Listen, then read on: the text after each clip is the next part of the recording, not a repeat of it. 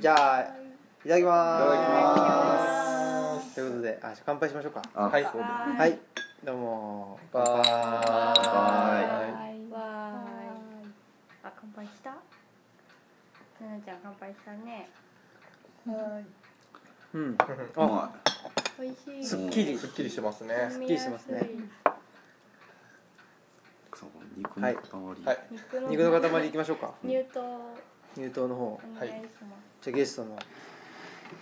ゲストのプリンス松本さんによすチーズに合わせるそうかろしくお願いします出していただきます、はいお願いしますすごいねこれ何センチぐらいこれ火取ってるかねすごいよあ結構赤いですよ大丈夫かいいんじゃななまいあこんなもんかこんなもんね美味しそうん美味しそう10センチはあるな10センチぐらいありますねうもう始まって1分ぐらい経ちますけれどもあらということ大で丈夫ですはい始まりましたオムライスラジオですどうも私オムライスの革命児青木ですそしてじゃあはいどうぞマスクですそしてですねこの人がまさかね、まあ、日帰りにいらっしゃったということであどうぞ、あただいま東吉野どうも蚊に噛まれないことでおなじみの酒井 ですそうなんだはいあどうぞどうもどうもはじめまして東吉野こけし P ですはいということでね全然まあー東吉野には初めましてだけど、ねあ、このオムラジにはもうね実は、まあ、最近のリスナーはもしかしたらねそう知らないかもしれないんですけど、まあ、昔のね回を遡っていただいて、まあ、小岸 P さんとそしてじゃあ坂井家のねはいまあ一回出演したことはあそうですねありますけどね最年少出演かも最年少出演はいね名前をね名前をじゃあちょっとお願いしますえー、七瀬ですあれ七瀬ですあ うん言ってますねはいうん言ってますややということでやはい本日のゲストというかもはい、う準レギュラーねはい、もうすでに肉を切ってもらってますそしてすないんまかせん。肉切ってもう食ってもらってます、じゃあどうぞめっちゃあプリンスですはいどうもということでプリンス松本さんねいやーこのメンバーう不ん思議なねそうですねねメンバーですけど実はねこの酒井君とね松本さんはうん実は初めてじゃないっていうねそうなんですよそうなんで実はねはうんね去年の9月ぐらいですかねあいただれきますーい。そうですねうんこれシ何ルバーウィークの時に僕あがハムのペースト初めてわおあの東吉野に来た時に偶然ねうんうんあの菅野 D 大門氏そのうそうそうおそ家うでお家にねはいすごい。そこにも別に行く予定じゃなかったけどねちょっとそお邪魔しようっつって、はい勝手にあの住人が寝てるのになんうあかそそううでそうすあの夜住中までそうそう住人がもう寝ようとしてるのに散々居座ってしまったことでおなじみおなじみの回ね、はいその回も放送済みなんですけど、はい実はその放送する何ですか、はい収録かそそのうそう回の収録する時のプロロー前にそうですねプロローグですねプロローグですね、はい収録未収録の時に実は松本さんがあいて、はいそっか一連のね悩みの方をあそうあそうそうそうそうそうそうね酒井君に相談してたっていうそうですのがねまあ僕だけじゃないですけどそうねうんひひとくだりあったんですよね、はい、うんその時のことをねあの覚えてくださっていてて、ね、僕もちょっと印象的だったのでよく覚えてたんですけれどもあららあぶつかっちゃった何が印象的やったんですかいやあのいきなり身の上相談をされるというねそんな心の広い人だなと思ってそんなディープなそうそうそうそディープな話うちょっと聞いてくだいさいよあそうなんですよね確かにうんそうか七瀬ちゃんがね号泣してしまったんで早速リタイアしましたけれども、はい早いですねそして野郎3人残るっていうねうんいつものパターンね、うん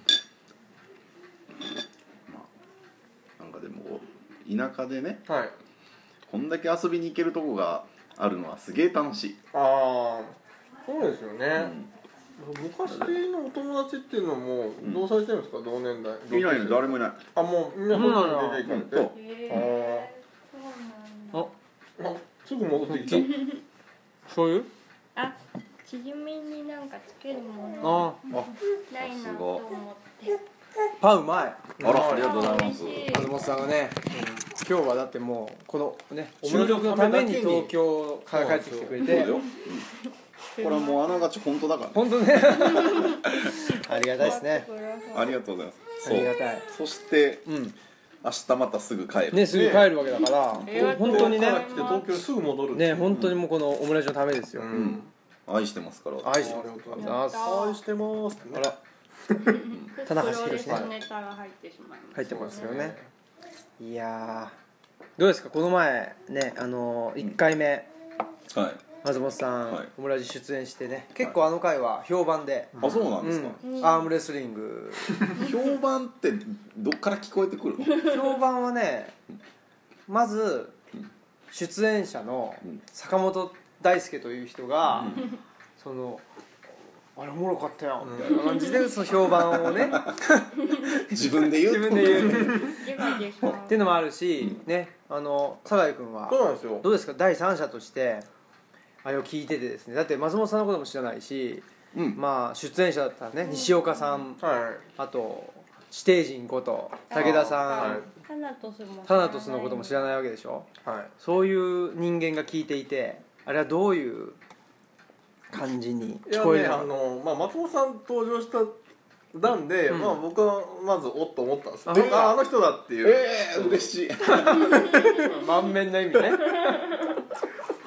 こういうのがあるからオムラジやる あいいねうん確かにねいやだから、うん今まではなんかそのオムラジって初めて出る人は、うん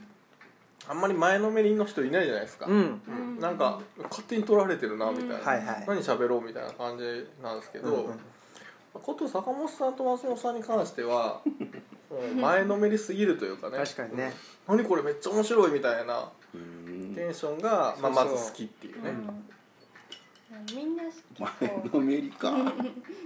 かうねん坂本さんとかもすごい聞いてくれてるっていうのそうもそびっくりしてうねええーうんめっちゃ聞いてくれてますねねやっぱりあのうんなんだろう、まあ、前のめりというかねそのあの楽しんでくれてるっていうかね、そのうんオムラジを使ってなんか遊んでくれる人たちがいると、うんまたオムラジもねうんじゃあ撮ろうよみたいな感じになっていい感じなんですよ、うんそうんそうじゃないとねもう、うんなんつうのねじ自分がね義務的じゃないんだけどもうなんか自分の中だけのモチベーションで回していくっていうのは、まあ調子がいい時はいいんだけ どなかなかねいろいろとあの忙しくなってくるとなかなか難しいと、大変ですね、うんうん確かにねそうなのうんおお肉おいしいうん、めっちゃ美味しいこあれ、よいかった、よかっんうまいうまやいい奥さんだないたやったいあやっらラスト上がりましたよたそんなね、うんこういうのでねあその酒井君にね、はい松本さんが、あの初対面の時にねそうですねそうそうそうい言っちゃって大丈夫なんですかあれや大丈夫大丈夫ああどんな悩みをあの失恋したてだったんですよね、あそうなんですか、はいそれはディープな悩みですね、でまあ菅野氏の家であの話を聞いてもらってたところに、まあ、我々が到着して、でまああの我々基本妻子持ち、まあ、菅野氏含めねうん、でまあ坂本さんも彼女いらっしゃるというところで、でね実際どうなんですかみたいな話を、そうなんかされたなっていううん僕からしたらこう結婚がものすごいもう遠くなものに見えすぎて、うんうんいやちょっと待ってと、そもそも君たち結婚してよかったのかみたいな、そうね 教えてくれみたいな、今ちょっと言いにくいあれですよねいやで皆さんすごいよかったってなって、あそうなんだいやあのねあのちょっと僕言いたいことがあって今日わざわざ東京から来たんですよ、お実はおなんだおろっとなんオムラジでうお言っとかな言っときたいなと思って全世界に配信されているこのオムラジで、あの私はい、はい先々週、うんプロポーズしましておおおれすごい OK をいただきましておらーすおめでとう拍手できないごいそれはすごいすごいすごいそうなんですそれはすごいマジでですすかはこれはでも酒井君とのこの再会っていうのこのね何ですかあの節目節目になってるっていうのはすまあごいです、ね偶然ですもんね今日もね、うんたまたまお互いそれぞれうんうんこの日でって言った時に、ねすごいねえい酒井さんいらっしゃるんだったらちょっとこの話をしようと思っマてジっすかすごいあわりがとうございすまごいきっとこういうくだりになんだろうなと思ってすさすがですか用意してくれるってねいやーは持ってますね、すごいいやーいいなすいごいわあらそれはどういう、はどういう方なんですかロあのロシア人とかそういうい、じゃあめちゃめちゃめちゃ普通ですよ普はい、そうなんですよいいですあねの時確かこの前お会いしたのが去年の9月ぐらいだったと思うんですけど、うんはいその間に何があったんですかいやまあ何が友達の結婚式行ったんですようんああはいはいでそこでちょっとあれうんおっとっとすごいやった系まあ全くそれまでは知らないそうそうそうそう人ですよね、はうん同級生とかじゃないってことねい、うん、すごい全然関係ないなるほど名古屋のねあのはいセントレア空港で働いてるんですええうんあれグランドホステスですかあいや免税店のああなるほどショップ店員さうんんそうえタックスの方をねオフする方で同じ みのそうそうねえいらなかっ たよ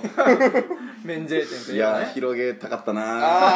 あ免税店あのいやあのねやりたいでしょやっぱりね深追いはダメな時はねそうもうすぐすぐ切らないとねすぐ切るからねそう内容がないそうそう今日もね、うんまあちょっとねあの話変わりますけど、はい話変えちゃうんだっていうのもあるけど、はい、あまた戻ってきます今日もねはい、あのねオフィスキャンプでねあ行あった時にはいもう坂本さんとね、もうね私の中でもう普通に会話してるともうオムラジになっちゃうみたいなあそうそうそうそうありますねうん、なんかその置いとくよ、はいそんなことありましたよ、そういえばねあそうそうそうもうなんか脱線し始めるからそうそうね戻す、ねまあ、戻さなかったですけどその時はね、で戻したいということでねはい坂井君はね、はいうん、そうですよで何の話だっけ、あ免税店やそういや免税店そんな重要かセントレタアッねクスオフねセントレアねそうタックスオフね、遠距離ですかじゃあそうなんですよ、そうですよねうんじゃあどうするんですか彼女さんが来るんですかまあうん危ない危ない危ない羽田の免税店で羽田だ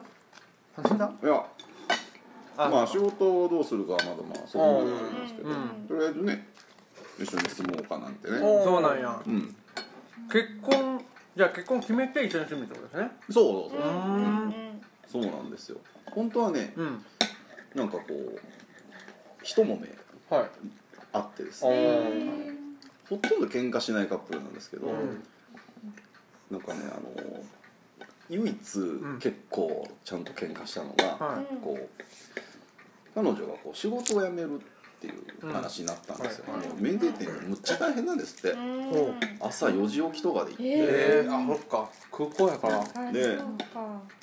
早晩と遅晩とかあって、うんで遅晩は23時ぐらいまでで、いははいいで次の遅晩早晩で続く時もあるんでああ、えーなるえーそれはめっちゃハードだ常年だみたいなのを、ねほどねもう3年ぐらいね頑張ってねああうん大でもうちょっとハードすぎて体がねちょっと変うもんうんう病気を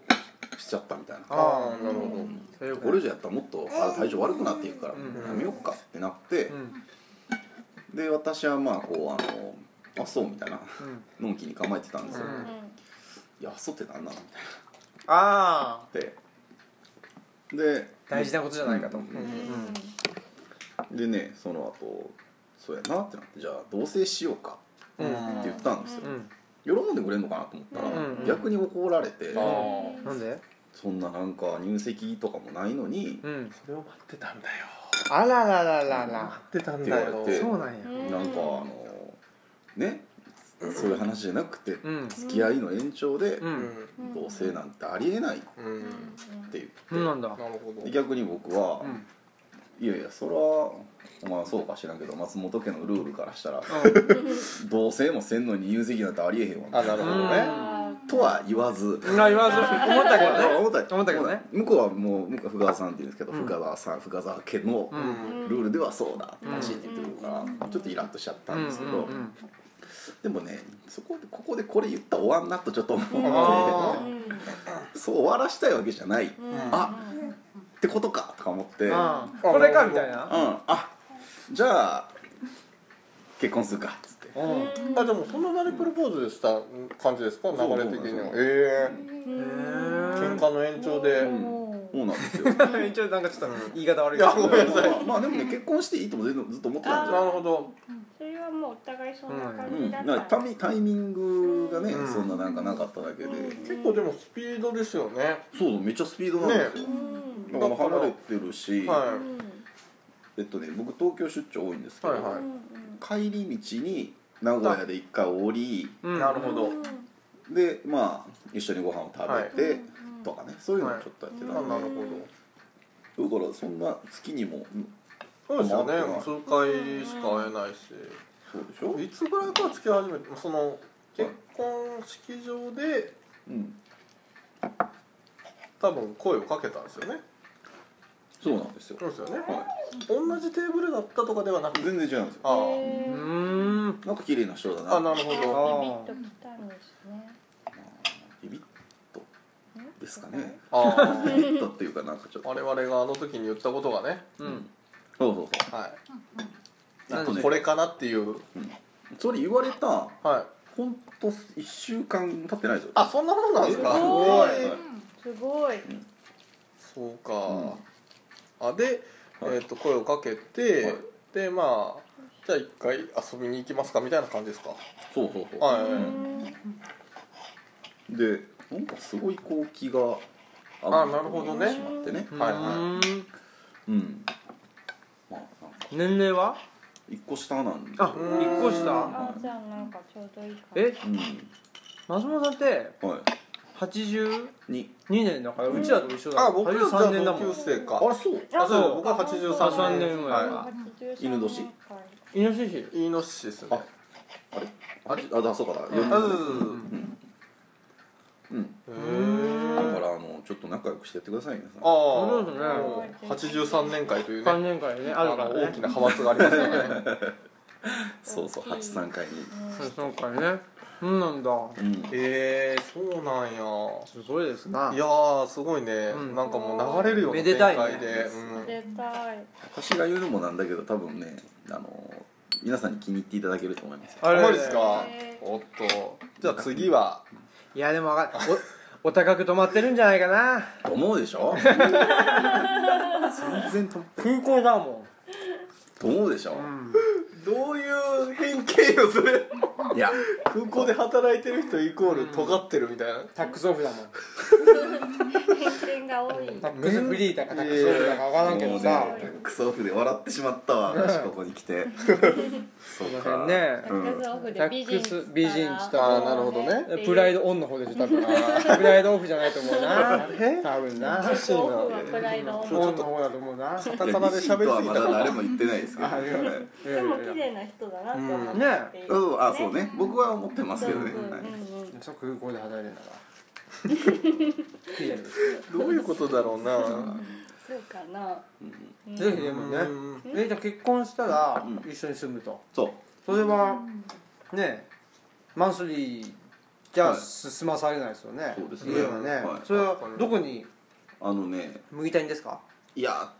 とりあえず桜井のねだかあうあんら今ちょっと改装してるんですようんじおーゃあそのサダさんが住んでたとこでしょそうそうそうそう、うんうんサダさんが 個人名バンバン出てるけ どいいのまかあね分かんないけ某ど某革職人のうねんサダさんという人がいるんですよそれサダ結さ構ん特定されるんじゃそなういかサダさんがうん東吉野にね引っ越してくるそうですということでうんあそのお家がそのそのサダさんにもともと松本さんが桜井市にあるお家を貸してたんですよねああなるほどね、あでその人がまた東野に越すかうらんそこが開くからあはあそこを回収してそこに住むとあなるほどみんなめでたい個人情報バンバン出てるけどうんみんなめでたいねねうんサダさんもめでねたいね子供が生まれてねああで東吉野うんそうそうそううん若い人が増えていきますね、うん結構ねどうすどうなんですかその地元の民としてはそうやってなんか村がどんどん若い人増えていくっていうのは前もちょっとこの話あったような気しますけどアームレスリングに持って帰っちゃったからなはあららあそうかいおお大事聞いてるねいやいやいやもうマジ僕もへ結構ヘビーリスナーですかうら、ん聞いてますねはいあ、のねあの地元の民としては、はい、まあまあね分かれんだろうねうんああまあまあそうですよねそうですよ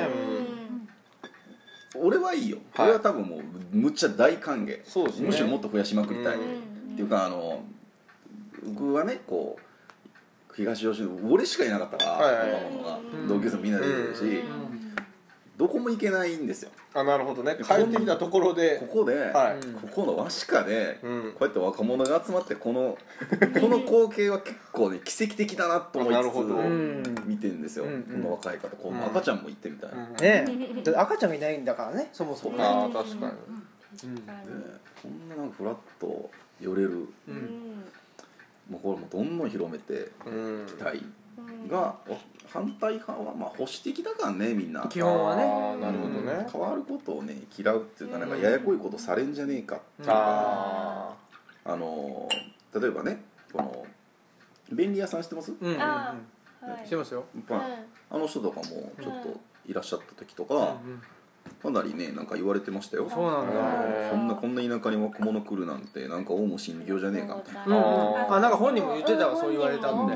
だから普通はもう都市にうん行くとーうんいうのが当たり前なのにうん都会に来るってことはまあ何かやましいことがあるとかう、ん何か理由があるうん変違いないんだかはらいっていうふうにねあ、なるほどうんね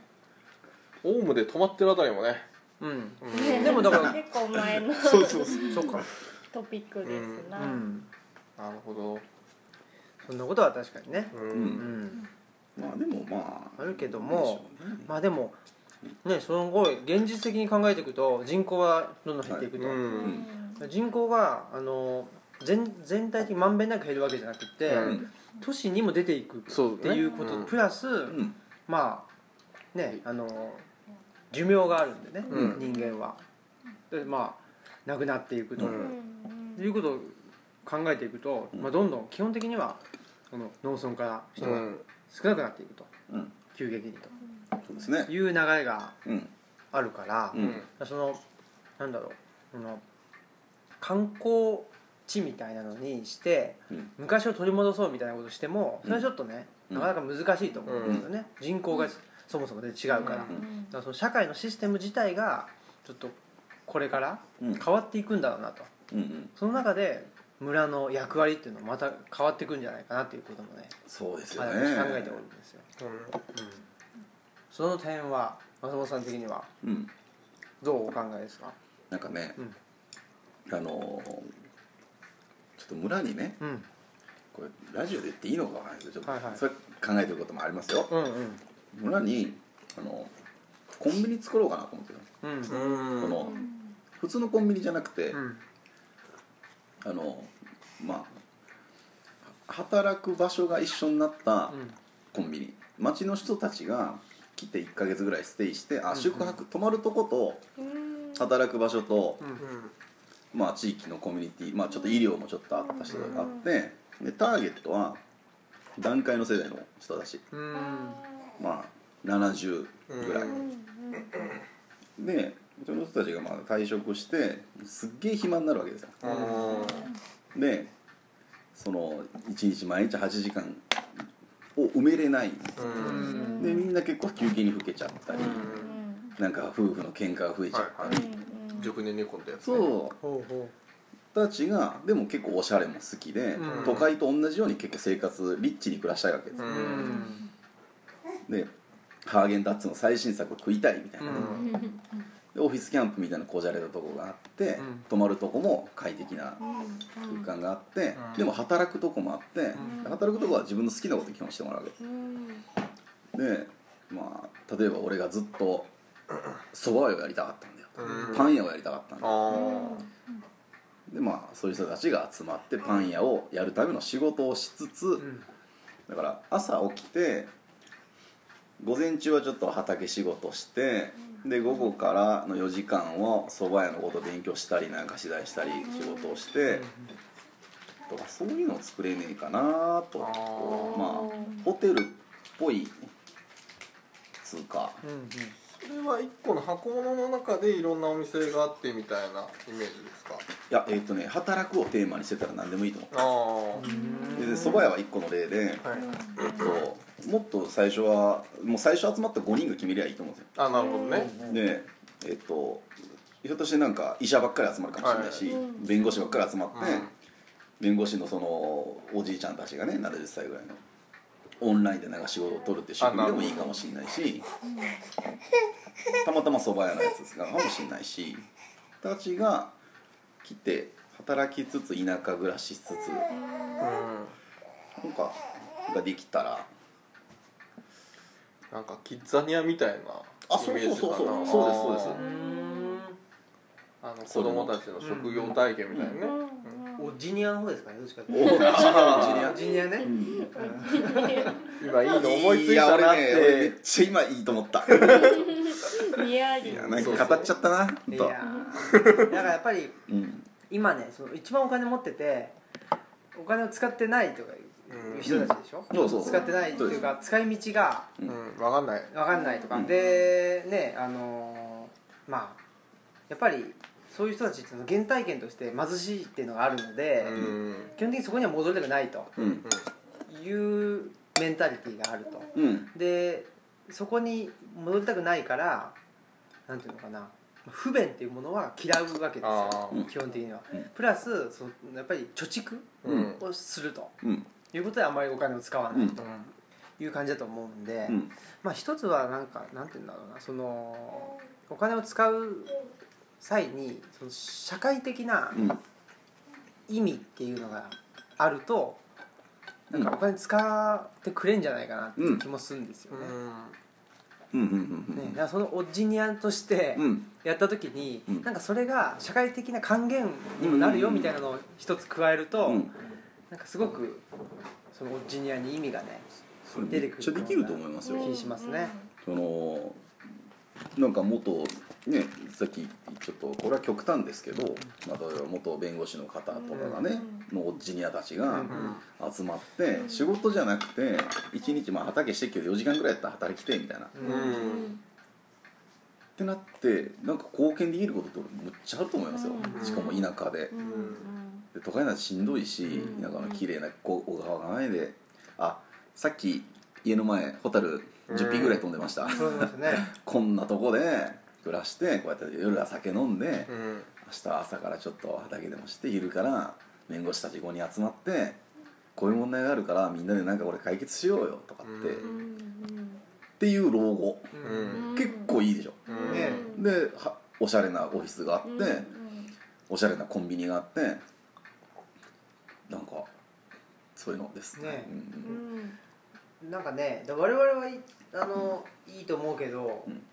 結構そういうのって例えばうん新幹線で売ってるあの雑誌ね、あウェッジねえっとウェッジとか、うん結構なんかなんだろうなその退職後のううんんはいはいはい暮らし方みたいな感じで宣伝してたりするじゃないですか、でもなんかそれがまあそういう生活をしてる人はいるかもしれないけどもなんかお大きな流れというかねうんなんか成功事例としてあうんまり語られていないような気がして、うんそうですよねそれが何でなのかなってね、うんだからやっぱりなんか段階の世代の人たちの価値観っていうのがいやープライドなんじゃないかなと思うけそどれあるよねうんうん結局はそう、いや、うんそれはねあのう東吉野に来てる若者たちが、なんかこう結構こう若者のしかも感性鋭い人たちが、うん結構来てるわけじゃないですかデザイナーだったりとか、うん図書館ここで作ってみたりとうんか、なんかこうなんつうか今後の新しい生き方っつうかね、うんそれね都会より俺田舎の方がねなんか進んでる気はちょっとするんですよね、うんそれそれ絶対そうですそよれはそうっていうのが、うんまだそんなにだあの浸透してないからじゃないですか、ううんうん、だってちょっと前だったらまだねこう来たらオウム真理教だって言われてとか、うんなんかちょっと弾かれる感じがありましたけど、うんまだないだけで、うん、そういうのを作っていける気がすごくしあまあすなるほど、どねでも確かにあの僕そのうんいつだっけな去年かなあの安保法制のうん議論があった時にシールズのうんデモに行ったんですよ、行ったの、ん は行ったんですよいはそしたらまあ先頭のはシールズの、まうんあ、若いね大学生とか、はであのなんていうのかなラップのはいはいはいはいやってるんですけど、後ろの方に行くともう結構年齢上がってきてあの多分60代70代とかねうんの人たちで昔のいわゆるデモに「あなんとかだ」みたいなあ火炎瓶投げつけたやつね火炎瓶投げつけ玉でそこまで武闘派かどうかわかんないけど、いわゆるシュプレヒコールうんなんだろうその戦争法案やめろって言われたらやめろって言うだけっていう、うんいわゆるデモの形を考え出した人たちがいたのねでその人たちもやっぱそのシールズの後にくっついて歩いてたっていうのは結構僕的には感動的で、おお若者とその世代のそうそうだから若者が引っ張っていってる運動に対して自分たちがその下からあの支えるとそう支えているっていうのは結構ねあの姿は感動的ででそのラップをやろうとするんだけどちょっとそれでラップっていうかなんかちょっ となんだろう音響みたいなねんかそうそうそうなんていうのお茶がねそうみたいなのもまでたもそれをまやたろうよとししてるみんだたいな、よねそうそうねあれはね僕が個人的にはすごいね感動的だったんで、うんなんかそういうことになっていくといいなっていうのはね、うん思います、今日うん、ちょっとオムラジの話題重くね重いっすよいいですか確かにねああいつもあんな感じだと思ってますえはいあ結構政治的なんだね、うんそうそうそうそうなんだそうそういう時もある時は、いあのメンバーがその神戸とかのメンバーだったんですけどそうそうそうもう本当に政治の話ばっかり政治の大好きだからね、うん基本的にはねそうなんそだうそうそうそうなんか火つけちゃったひ火ついちゃったなあちょっとなんかゆうんゆるい系だとゆるい系に戻さなきゃまずい今いいリですスナーが離れていくと思ったんいでやいやいやなんかあれもなんかねなんかのきっかけでちょっとみんな嘘をつき始めて、うんそっからちょっとオムラジもねちょっとファンキーな感じにはなってきてるそうなんですかねうんうんまあいろいろとねあのーなんつうのごったになんですわうん、ううんんはまあこういう回もあっていいんだそうそうそううそうん実はね、ううんん、だからこうだと思って聞いてたらはい実は真面目みたいそうそうあそらなで真面目かなと思って聞いてた らうふざけまくってるこいつそうそう怒られるみたいなね内容なかったうんうんアームレスリングってなダんメだでよすみたよいなねもうね初期なんかそうんの女性が我々を待っているっていうフレーズうんキャッチフレーズがねけどほうでも女性が我々を待っているうんそうそうまあいろいろあってそういうフレーズになったんですけどはいはいななんんかだその割になんかね政治ネタばっかそうり そさうれてて女性を待たせてないだろうみたいな女ね子が引くだろうみたいなことばっかり喋ってそうなんだよねうんやっねぱりねた、うんしかしうまいなううんまいうんうまありがとうございますご飯ねえよかったパンすごい美味しい、うんあらパンもうまいねよかっパたンもうまいねもうなんかもうなくなっちゃいそうだし、うんもうなくなっちゃいそうだバねケット一本本当だねおかずもなくなっちゃいそうですな、まあちょっと最先端の村にしていきましょうよここそうっすねおまあみんなが飲んでいねいですかこれちょっとーあどうぞどうぞみんながみんな考えてねうんあの自分たちの感性でねうんやっていくとううんんいろいろと面白いところなんじゃないかなっていうのは思いますねなんかね面白いけどねなんかその若者が若者を呼ぶだけじゃなくて、うん若者がその段階の世代まで呼んじゃうみたいな、それはすごいよねうんねうんななんかねあのこう僕が一番心配してるのはね、うんこうブームで終わっちゃもったいないなあー確かにねっうてうんんうんまあすごいじゃないですか、移住ブームを、うんはいテレビでうん本当にねそうじゃなくてねまあそれで残らない村もいっぱいあるんでしょうけど、うんブームで終わっちゃうのも東吉野村はねねえうんうんせっかくちょっといい面感じ白で来くてるはそんうでですねなって言ってますちょっとブームの本にはなってほしくないですねやっぱねブームのね風にはなりたくないなっていう気はしてますああよやねっぱり言わなかった言わないとダメでしたそれがとうございます山本さんちょっと考えましたよねいやこのイントネーション来てるぞみたいなそうそうそうそそうう、ねうんなだ想像的な感じですよねやっぱりね涙涙ながらにこはねれはもうも語はれやなブいなームですらなくなってきたんですけどね ただの沖縄つながりそうだねブームは沖縄なのかじゃないよあじゃないの確かじゃない人たちじゃななか多った分っ違けう、ねうん、だからビギンビギンだそうそういいわねビギンはそうそう沖縄だけどなんかでそのブームがうん沖縄の歌を歌うことにその現地の人たちが反抗してたから昔は苦労したみたいな話を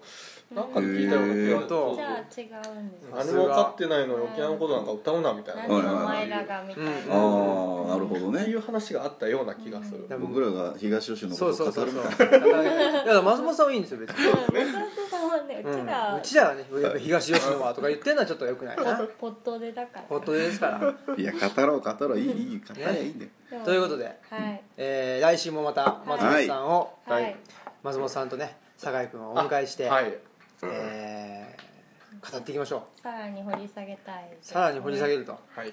ちょっとねあのえっとこけしピーとうんななちゃんがちょっと、あの離脱しましたからね離脱すみませんいいんですよ、はいそういうのはね、うんもうあのフレキシブルでね、はいフレックスですから、はいタックスオフのフレックスでバシバシいきたいと思いますからねよろしくど最うぞ後そとれ入れたかはそう一個一個なんかその評価するのやめてもらっい普段いないでしょこういう人ていないいない、ねあれ ニコニコしてあますね僕の奥さん出たがってましたよあマジですかごいさっき電話して「オオムムララジ収録してくんだけど」とか言っておでも分かってないでしょだっていや僕あのそうラジオ撮ってて、うんうんって言ったらあの興味めっちゃ持ってましたよ、うんそういう、まあ、その辺の話もちょっとしたいそうでですすねねぜひぜひじゃあそれ次回という次回ということで、はいじゃあ、えー今日のお相手は、えー、オムラジオ革命児青木とえー蚊に噛まれない酒井とマスクとならあープリンス もう酔っ払ってるからねはいテニス松本さんでしたではさよなら